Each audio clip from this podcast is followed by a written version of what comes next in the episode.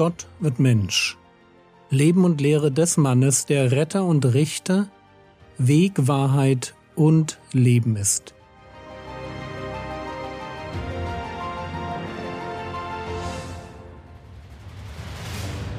Episode 319 Mission als Herausforderung Teil 10 Wir waren bei dem Thema Fürchtet euch nicht stehen geblieben. Warum ist es so wichtig, dass wir uns nicht fürchten? Und Jesus selbst gibt uns die Antwort darauf.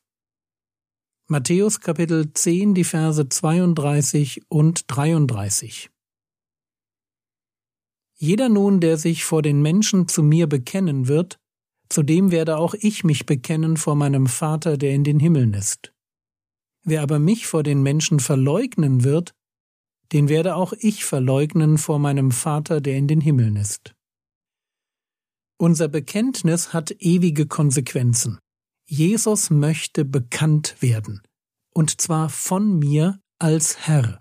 Das ist ihm wichtig, dass wir anderen Menschen davon erzählen, wem wir nachfolgen, von wem wir lernen und wessen Gebote wir halten. Und es ist eben dieses Bekenntnis, das einen richtigen Umgang mit Furcht voraussetzt. Ich werde mich nämlich nur dann offen und freimütig zu Jesus bekennen, wenn ich mich nicht oder nur ein bisschen fürchte. Und nun zur Verheißung. Wer mich bekennt, zu dem werde auch ich mich bekennen vor meinem Vater, der in den Himmeln ist. Was heißt das? Das heißt, dass es irgendwann einen Punkt gibt, wo die Frage im Raum steht, gehört die zu dir? Und der gehört der zu dir? Das ist eine Frage, die der Vater dem Sohn stellt. Und der Sohn wird antworten, ja, die gehört zu mir und der auch. Wann wird diese Frage relevant? Und das steht natürlich nicht hier, aber es ist auch nicht schwer zu erraten. Im Gericht. Es gibt diesen Moment, wo jeder Rechenschaft über sein Leben vor Gott ablegen muss. Und in diesem Moment zählt tatsächlich nur eines. Gehöre ich zu Jesus oder nicht? Kennt er mich oder nicht?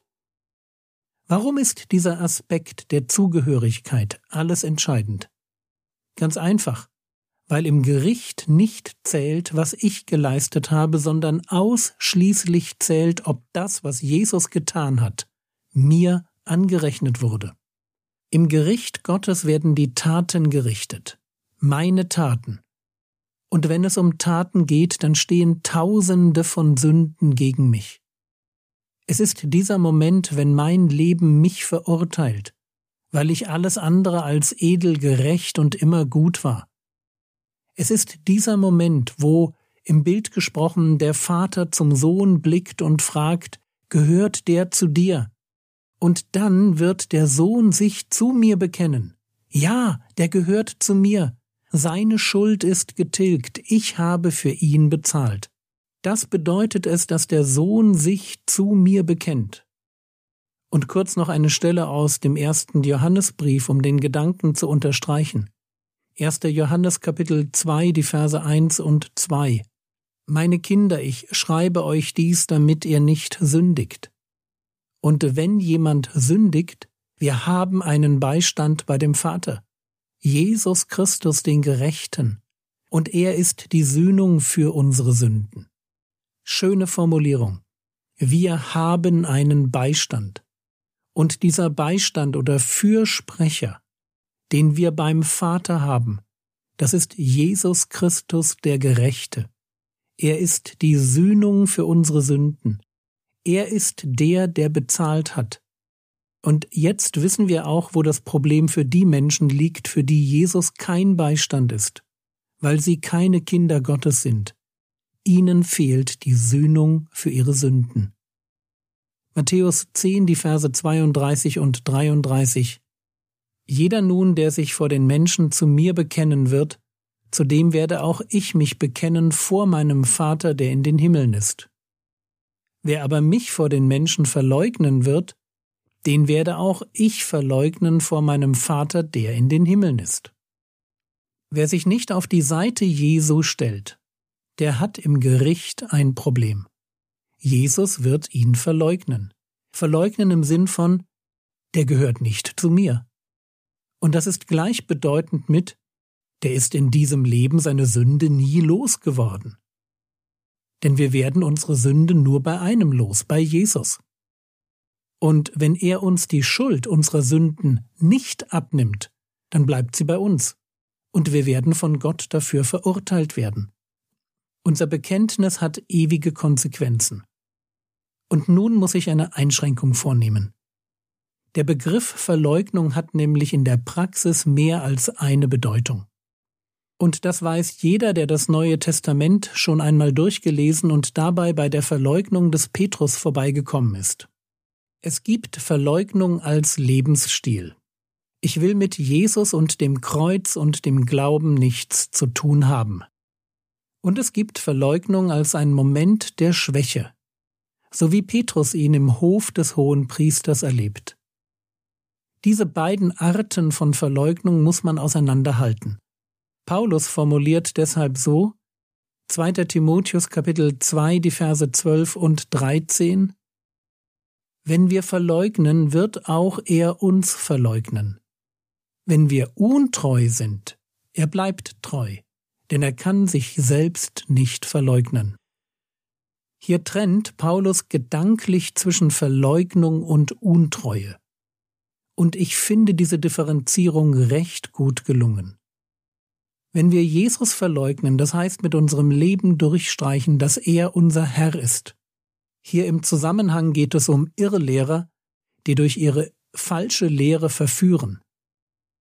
Also wenn wir mit unserem Leben durchstreichen, dass Jesus unser Herr ist, dann wird Gott uns auch verleugnen.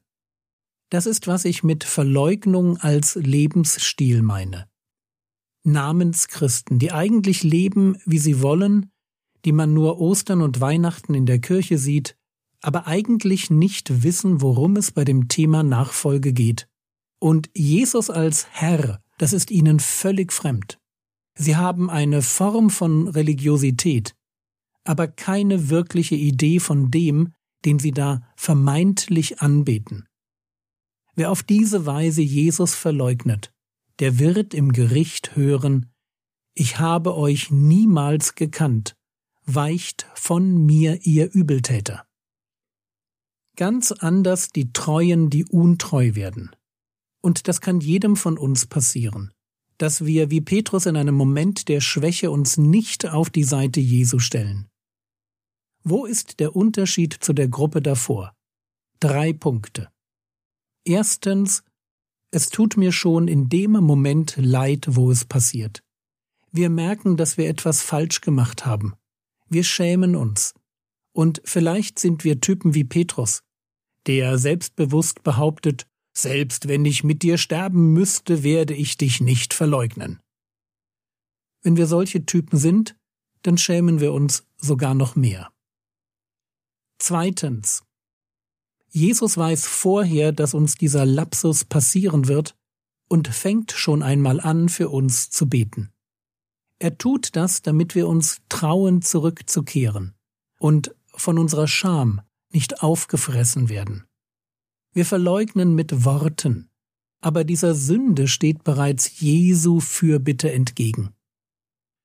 So wie wir in 2. Timotheus gelesen haben, wenn wir untreu sind, er bleibt treu, denn er kann sich selbst nicht verleugnen. Drittens, unsere Verleugnung ist kein Lebensstil, sondern ein Moment der Untreue. Dieser Moment ist falsch, aber er steht nicht für das, was ich bin, sondern er ist nur Ausdruck von dem, was sich durch die Sünde im Fleisch, manchmal noch in mein Leben als falsches Verhalten einschleicht.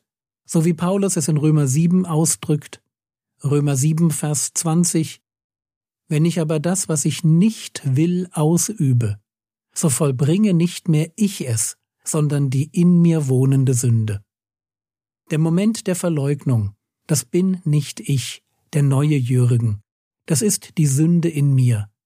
Dumm, dass ich auf sie höre, aber auch nicht schlimmer als die anderen Sünden, die ich täglich vor Gott bekenne, weil ich möchte, dass er mir vergibt und mich von jeder Ungerechtigkeit reinigt.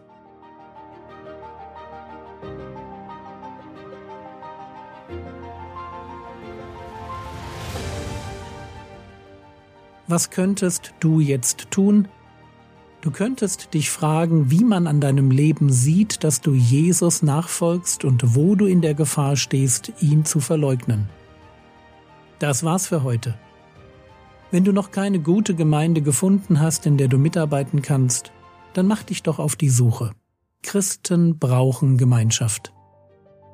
Der Herr segne dich, erfahre seine Gnade und lebe in seinem Frieden.